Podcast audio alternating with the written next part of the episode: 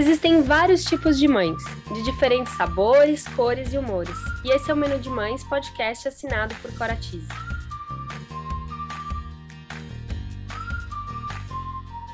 Eu sou a Cora, mãe da Teodora, trabalho há 10 anos no mercado infantil e sou idealizadora do Menu de Mães, onde vou compartilhar com vocês experiências, aprendizados, através de reflexões, entrevistas e bate-papos. Qual é o cardápio de hoje? No cardápio de hoje, vamos falar sobre obesidade infantil.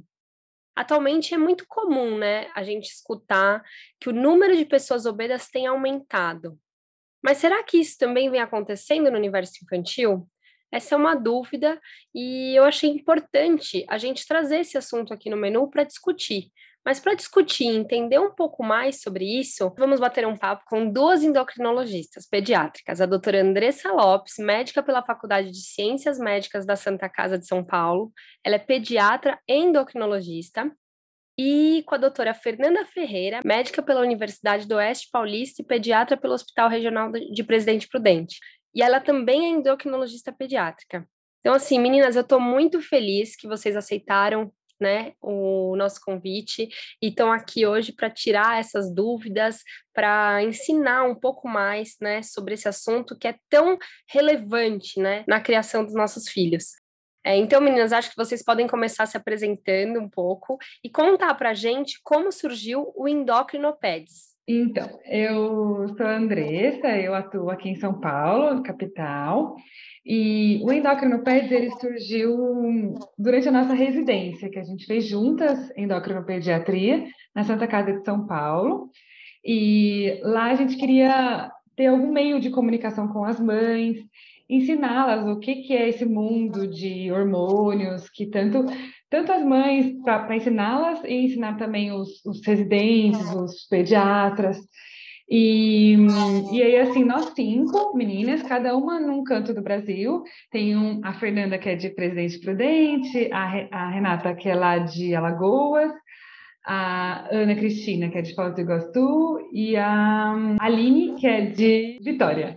Aí nós cinco, a gente resolvemos criar esse, esse meio de comunicação com as mães e ir lá ensinar um pouquinho sobre o que, que é a endocrinopediatria.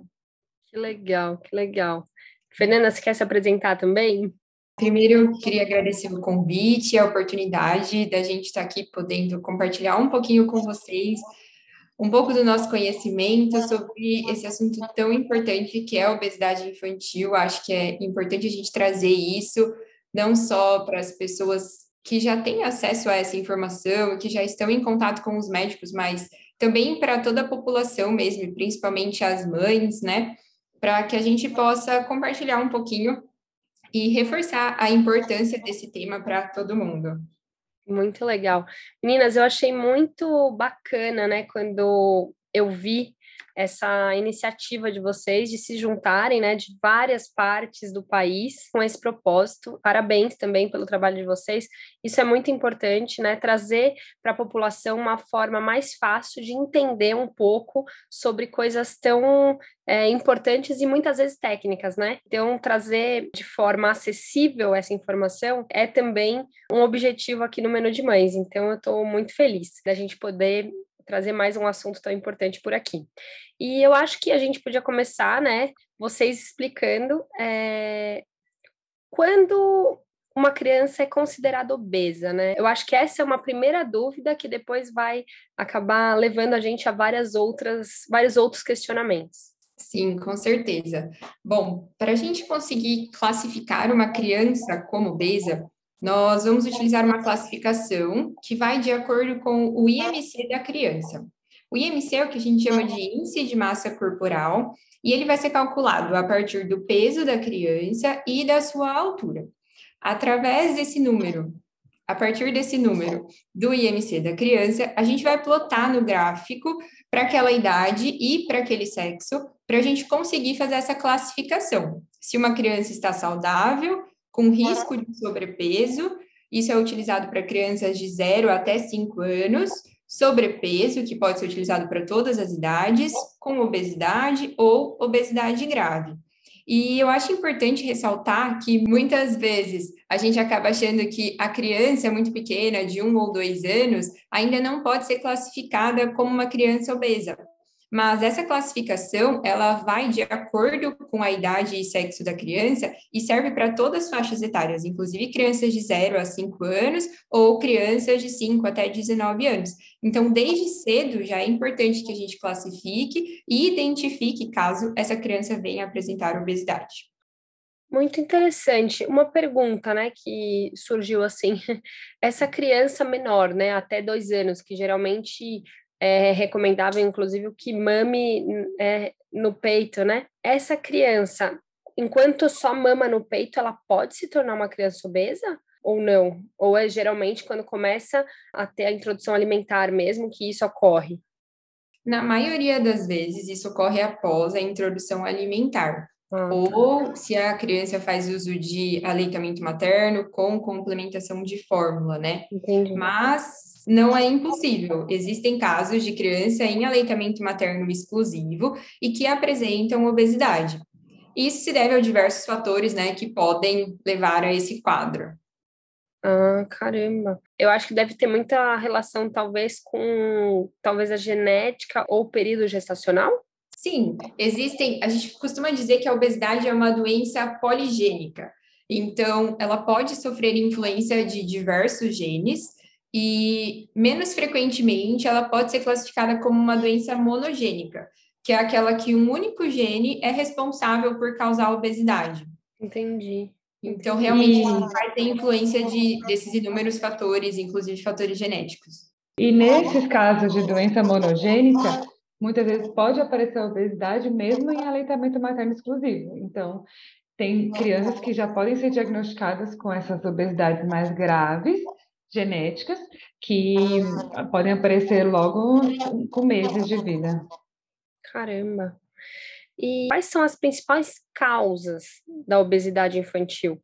Né? Estou perguntando isso porque geralmente a gente já associa a má alimentação, né, falta de atividade física e talvez fatores genéticos, mas como vocês acabaram de citar, são vários motivos, né?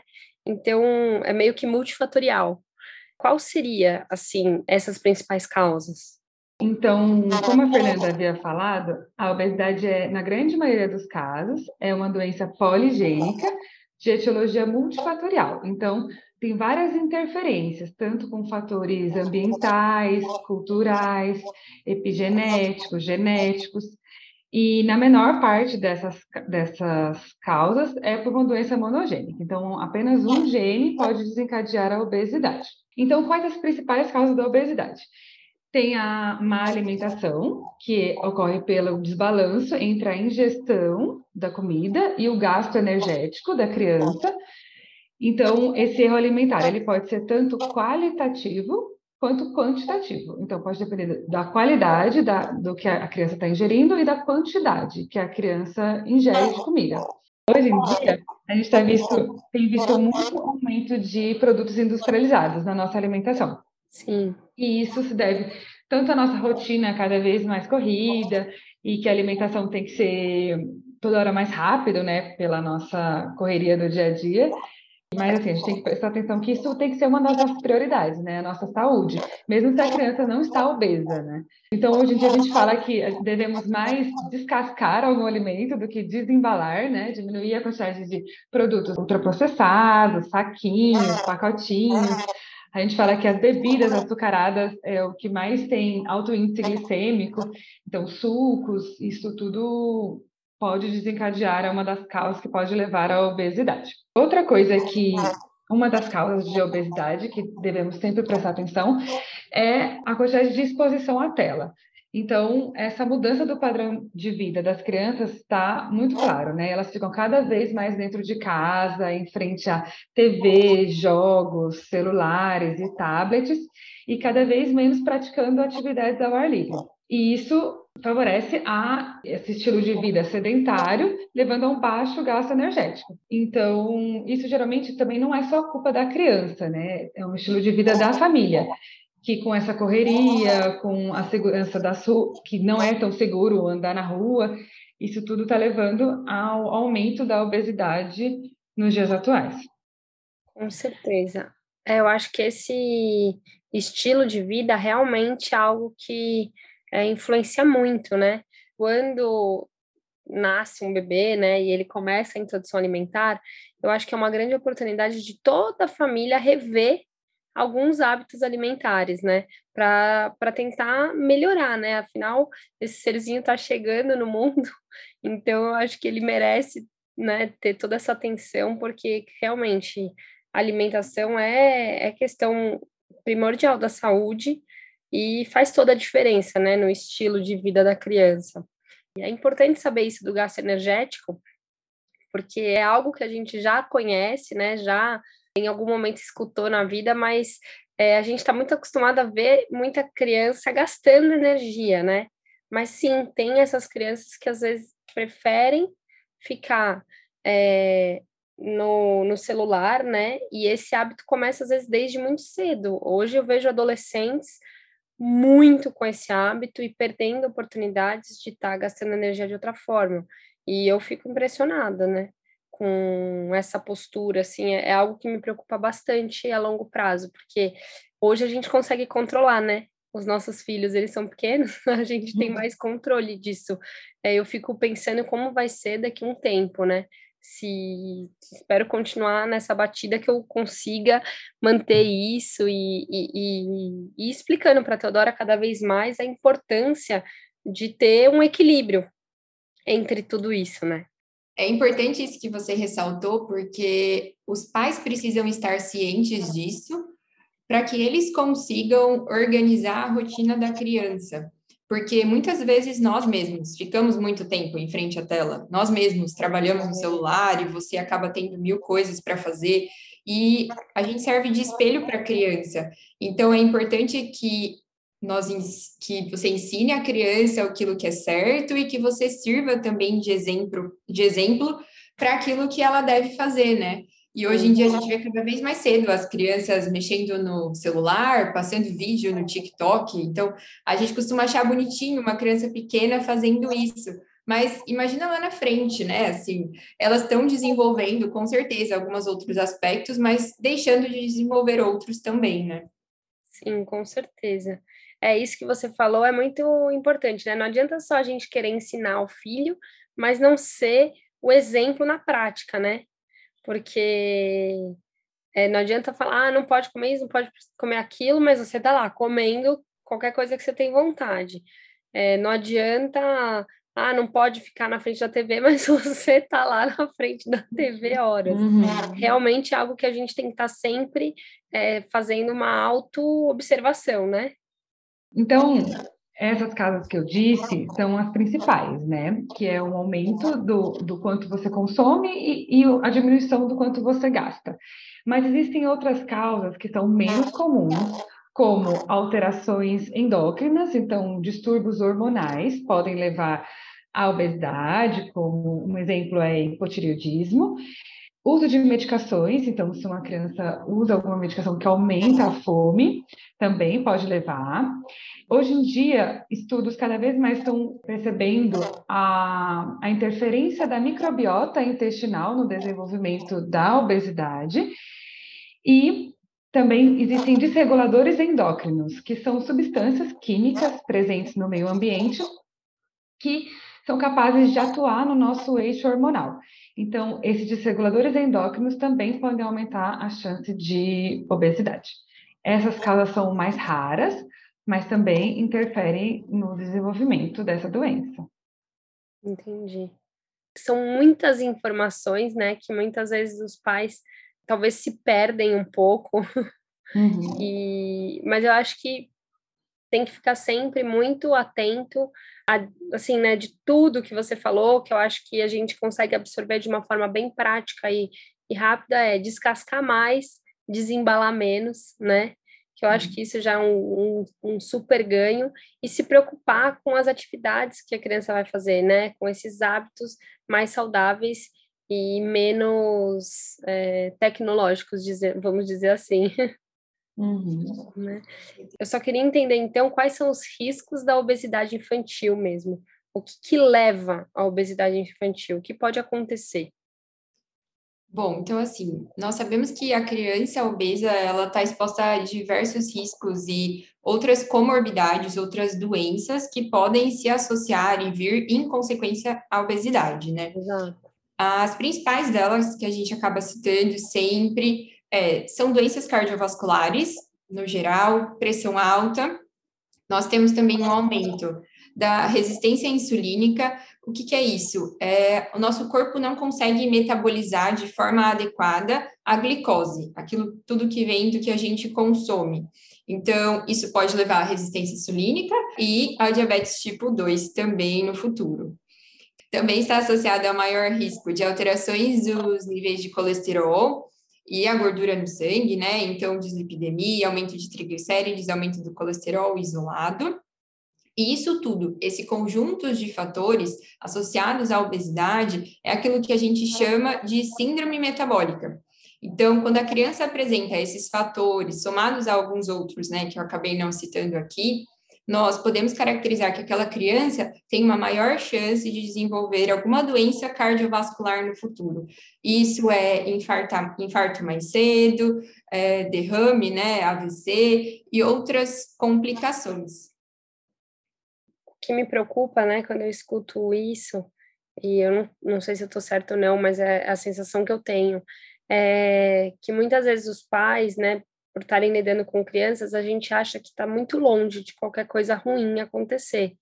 Então, a gente vai levando, né? A gente faz isso às vezes com a nossa própria vida, né? Você está lá é, deixando de fazer seu exercício, se alimentando mal às vezes, deixando de se alimentar, é, numa correria e sem pensar que deixando para depois, porque a gente, ah, a gente é novo, não vai acontecer nada, não vai acontecer nada, mas assim, eu tenho estudado e, e refletido e algo que eu já pensava e já acreditava, né? Que é uma forma de envelhecer de, de maneira saudável. E como é importante essa prevenção, né? E a prevenção começa desde pequeno, né? Porque quanto mais você puder ensinar para o seu filho, mais fácil vai ser ele levar uma vida mais saudável no futuro. Óbvio que vão ter momentos, eu acho que a gente não pode ficar tão refém, né, de, de certas limitações, de certas restrições, mas eu acho que a gente tem que saber, sim, é, quando incluir, em que momento, em que quantidade, né? E, e ensinar isso, passar isso para frente, porque eu acho que isso vai ajudar muito essas novas gerações a não terem é, certos é, certas preocupações no futuro, né? Serem, viverem de forma mais leve. Sim, e isso que você falou é muito importante. E, e, é justamente por isso que a prevenção da obesidade, né, é o ponto-chave de tudo isso que a gente está conversando, porque tratar a obesidade é muito mais complicado. E desde que a criança já tem uma rotina saudável e hábitos de vida saudáveis, a gente não vai precisar restringir ela de muita coisa. É possível que a criança consuma de vez em quando algum produto industrializado, a gente só não pode permitir que aquilo faça parte da rotina dela. Senão tudo fica mais difícil, tudo fica mais chato. Então, a partir do momento que a gente já está diante de uma criança obesa, infelizmente, algumas medidas serão necessárias, a gente vai precisar fazer algumas restrições, mas quando a gente consegue prevenir isso, é, fica mais fácil depois levar a vida com melhores hábitos, né? Sim. E como é possível, né, evitar a obesidade infantil? Uma vez que de, eu acho que são dois pontos, né? Como é possível evitar que isso aconteça, né? É, acho que a gente até já falou um pouco sobre isso, mas e se ela acontecer, é, como como reverter, né? Uhum. Então, a prevenção da obesidade infantil é uma questão de saúde pública, né? É uma das principais medidas para evitar a obesidade infantil. E esse, essa prevenção ela vai desde antes do nascimento. Então, uma nutrição adequada da gestante durante todo o período gestacional, durante o início da vida. Então, o aleitamento materno diminui a chance de obesidade no futuro. Evitar o desmame precoce. Então, isso também é um fator que, que aumenta a chance de obesidade quando você tem o desmame precoce. quando você introduz a alimentação inadequadamente antes do tempo de seis meses, também aumenta a chance. Então, tudo isso, se a gente evitar essas coisas do começo da vida, já a gente consegue prevenir a obesidade, né? E depois disso, a alimentação saudável e a prática de atividade física regular é fundamental para prevenir o desenvolvimento da obesidade infantil. Então, sempre estimular atividade física ao ar livre, evitar o sedentarismo, evitar o alto consumo de sanduíches, salgadinhos, guloseimas. E, o sono é, tem interferência na obesidade? Também. Ah, bom saber. E, isso também é um ciclo, né? Porque da mesma forma que o sono pode prejudicar em relação ao peso, o paciente com obesidade também pode desenvolver algumas complicações do sono, como a apneia obstrutiva, enfim. Ah. Então a gente vê que a gente sempre vai entrando em ciclos, que daí que seria a sua próxima pergunta, né? Quando a gente já tem a obesidade instalada, o que fazer? É. A gente tem que começar a quebrar esses ciclos. Então, quebrar o ciclo da alimentação, quebrar o ciclo do sedentarismo, quebrar o ciclo dos hábitos de vida mesmo dessa criança, uma rotina de sono adequada, e aí começar a intervir em todos os aspectos mesmo da sua rotina, né? Entendi. Caramba. E, e de fato, é, a obesidade infantil, né, ela tem crescido mesmo, que é algo que a gente escuta muito, né? Eu, eu leio muito sobre é, assuntos relacionados à infância e eu percebo que às vezes aparecem números dizendo que isso tem acontecido. De fato, isso tem acontecido? Realmente, Cora, a obesidade tem crescido muito mesmo. E os números hoje já são, se você for parar para ver, assustadores, e as previsões também não são muito legais, assim, dos próximos anos, né? Então, segundo os dados da OMS, os últimos que saíram recentemente, ainda desse ano, eles estimam que existem mais de um bilhão de pessoas no mundo obesas e 39 milhões de crianças. Em relação ao Brasil, a ABESO, né, que é a Associação Brasileira de Estudo da Obesidade e Síndrome Metabólica, em 2019, ela estimava que 12,9% das crianças brasileiras entre 5 e 9 anos eram obesas. E a previsão estimada para 2030 é que este número seria de 23%. Então, a estimativa é praticamente que esse número dobre, de crianças obesas entre 5 e 9 anos. E geralmente essa fase, né, é aquela fase que a criança, ela eu percebo muito isso, que a criança ela, ela muda um pouco, né? Ela vem crescendo, geralmente ela é uma criancinha mais magrinha, né? Geral, sim, é, não sei se é assim que eu, que eu posso explicar, mas é que eu percebo muito numa certa idade que as crianças ficam mais é, fofinhas, sabe? Eu até acho que é um pouco natural da idade, mas talvez não seja. Mas eu percebo muito isso numas crianças, em algumas crianças, né? É, e talvez na maioria que eu vejo, tem um período que ela fica mais fortinha, assim. É, sim. E também é isso, isso também confunde as mães, os avós, de acharem que ficar fofinha e aquilo, ah, tem que ter a gordurinha, tem que ter bochecha, e isso é saudável. Então, muitas vezes essas crianças que aparentam não estar tão obesas, se a gente coloca no gráfico, que a gente olha o índice de massa corpórea, já pode ser considerada obesa, entendeu? Entendi. Mas e outra coisa também importante que falam que, por exemplo, na adolescência, falam assim: ah, ela está obesa agora, mas depois ela vai ter o estirão do crescimento e não vai ficar mais obesa. Vamos esperar é, ter esse estirão. E isso também não acontece. Então, se você é obeso na infância, isso aumenta a sua chance de continuar a obesidade, de você ser um adulto obeso, entendeu? Entendi. É, e eu fiz essa, esse comentário, né, porque eu, eu queria entender isso, se era um pouco da estrutura da criança, de um período de crescimento dela que ela tem essa característica, é, ou não, ou na verdade é algo que não tem nada a ver com isso, eu tô só observando. O que a gente, o que a gente pode notar é que quando a criança entra em puberdade, ela realmente vai ter uma mudança da sua estrutura corporal. né? As meninas, geralmente, elas vão primeiro ter um estirão de crescimento e depois elas podem ter um estirão e ganhar mais peso depois desse período, que pode até favorecer um pouco o excesso de peso. E nos meninos, esse aumento geralmente acontece simultaneamente, tanto de peso quanto de crescimento. Isso também está associado, é claro, ao ganho de massa muscular e diversos outros fatores que ocorrem nesse período da puberdade, né? Então, isso realmente pode acontecer, mas não necessariamente a sua pergunta, né? Que isso estaria associada ao biotipo da criança, assim, por mais que ela seja uma criança que tem uma estrutura maior, uma estrutura corporal maior, isso não vai levá-la a ser obesa por conta dessa estrutura corporal. Sim. Isso ficou claro. Entendi. É, não é uma coisa que é estrutural, né? Não é sempre que é assim. É, Na verdade, isso muda de criança para criança, né? É, essa percepção que eu tenho é talvez porque vejo muitas crianças com essas características, mas não tem nada a ver com isso, na verdade, uhum. né? E sabe uma dúvida que é algo que me preocupa, né? Como controlar a criança, né? Ensinando, né? Esse equilíbrio, sem podar tanto, sem restringir tanto essa criança.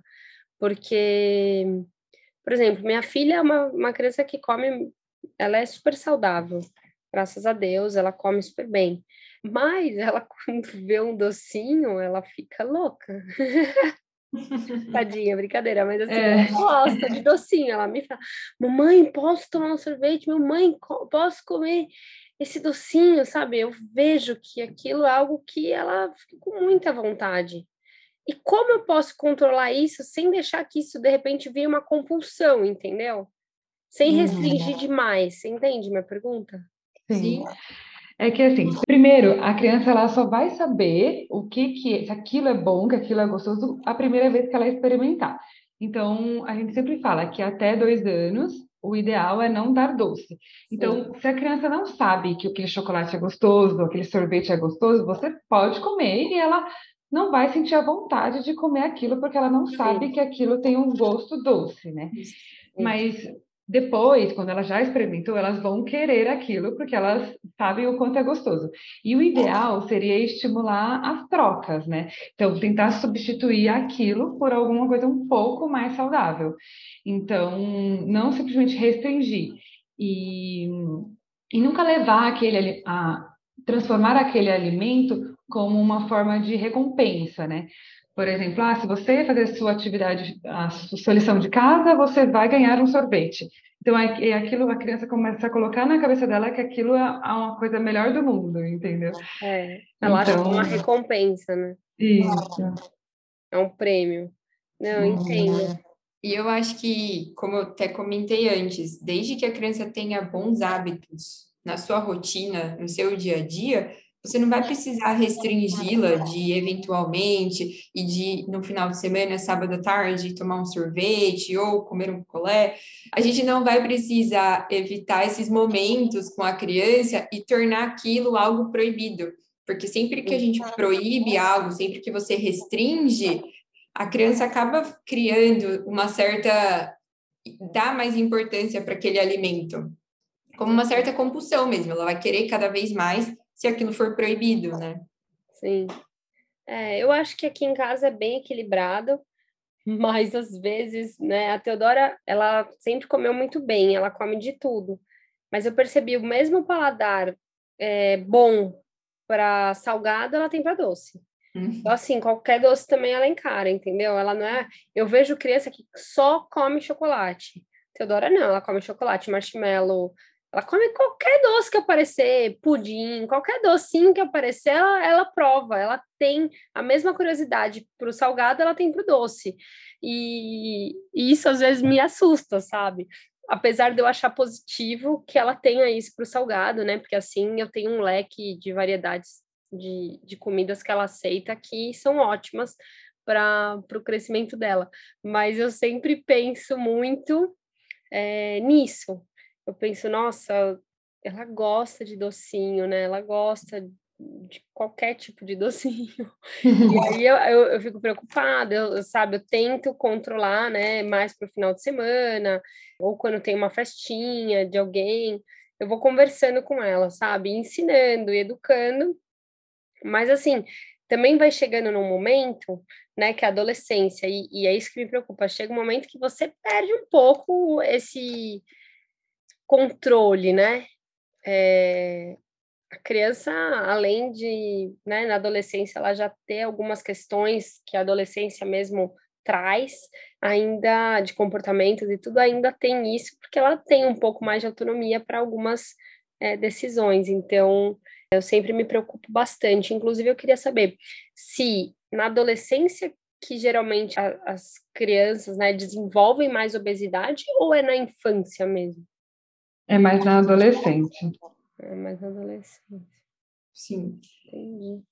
E tem um motivo, assim, eu estou fazendo essa pergunta porque eu, eu me questiono se por acaso é, hoje, né, que aumentou muito índices é, de depressão, ansiedade, né, em adolescentes, se isso está ligado, né, a essa compulsão alimentar e por isso na adolescência é, tem se mostrado mais comum.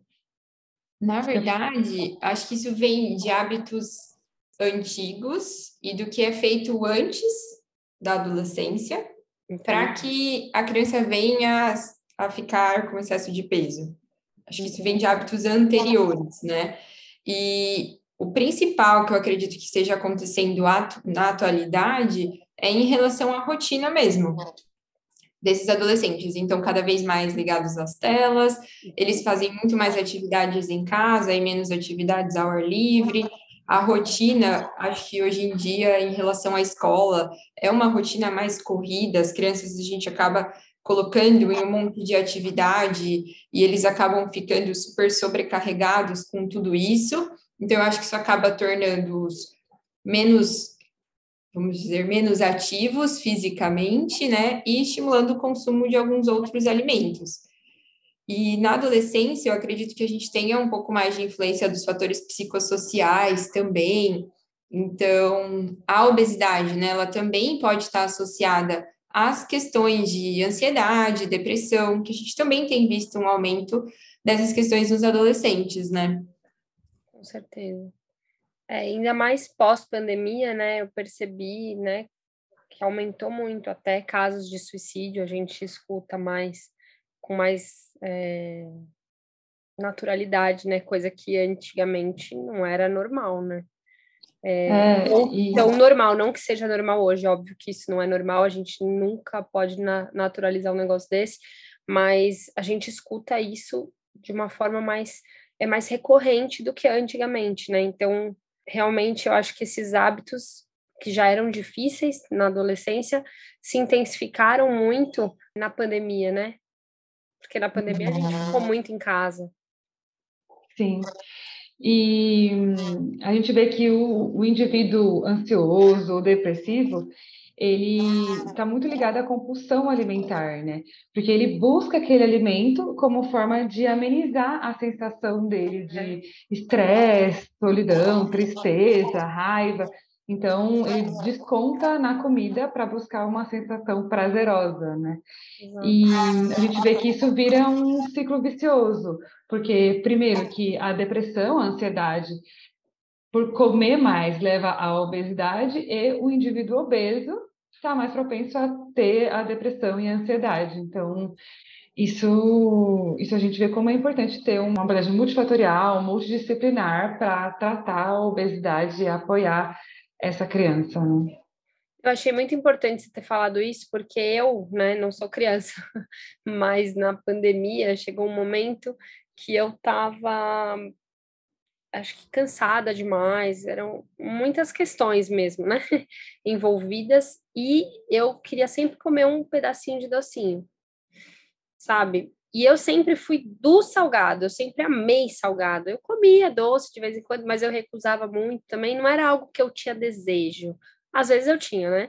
Mas não era algo comum eu ter desejo, diferente do salgado que eu tinha mais desejo. É, mas na pandemia chegou um momento que eu tava assim, precisando, e aí eu comecei a comer um pedacinho, comer um pedacinho. Quando eu via, eu tava comendo, era um cookie específico que eu comia, é, maravilhoso e até mais saudável, sabe?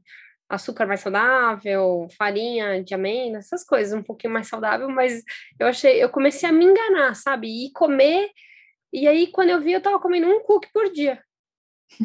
Além de eu ter engordado, eu, eu fiquei assim, viciada. Eu, eu pensava nesse cookie.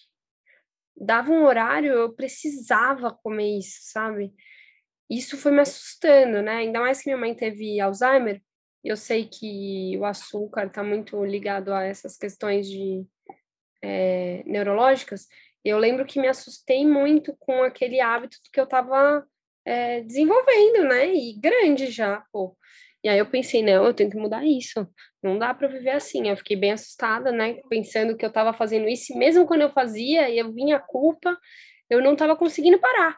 Porque é uma delícia, assim, a, a, é isso, o açúcar, ele ele é viciante, né? Então, é algo que realmente a gente tem que tomar cuidado. E essa era a minha outra pergunta, né? Que vai de encontro ao que você falou.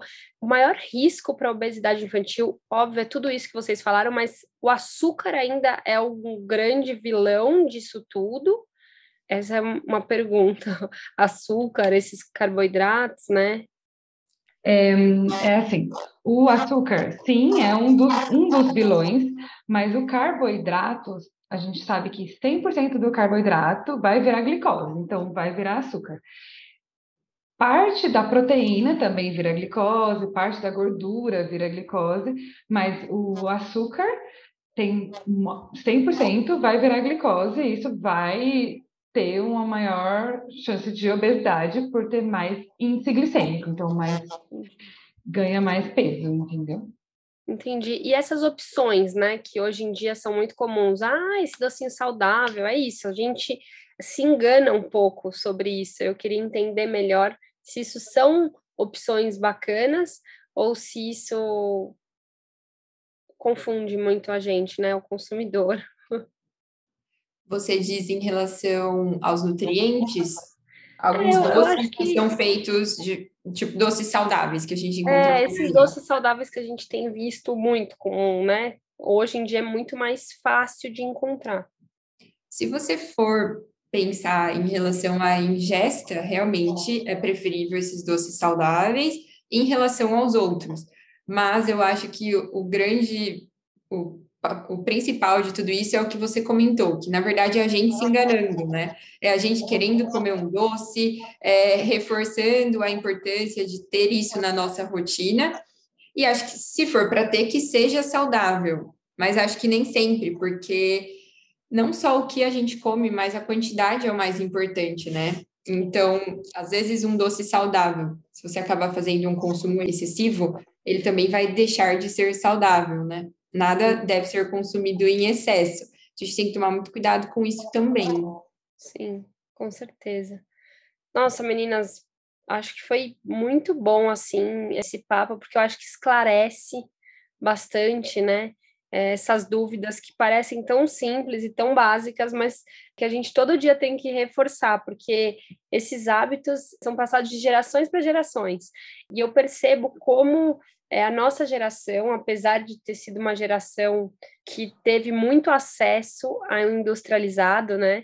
Que foi quando tudo, quando veio o boom do, da indústria, né, do, do industrializado no, no nosso país, a gente teve muito acesso a isso, então esse é um ponto negativo, mas a gente está tendo a oportunidade de ter muitas informações e rever certos hábitos. Então eu acho que a gente tem uma grande chance de passar isso para gerações dos nossos filhos, enfim.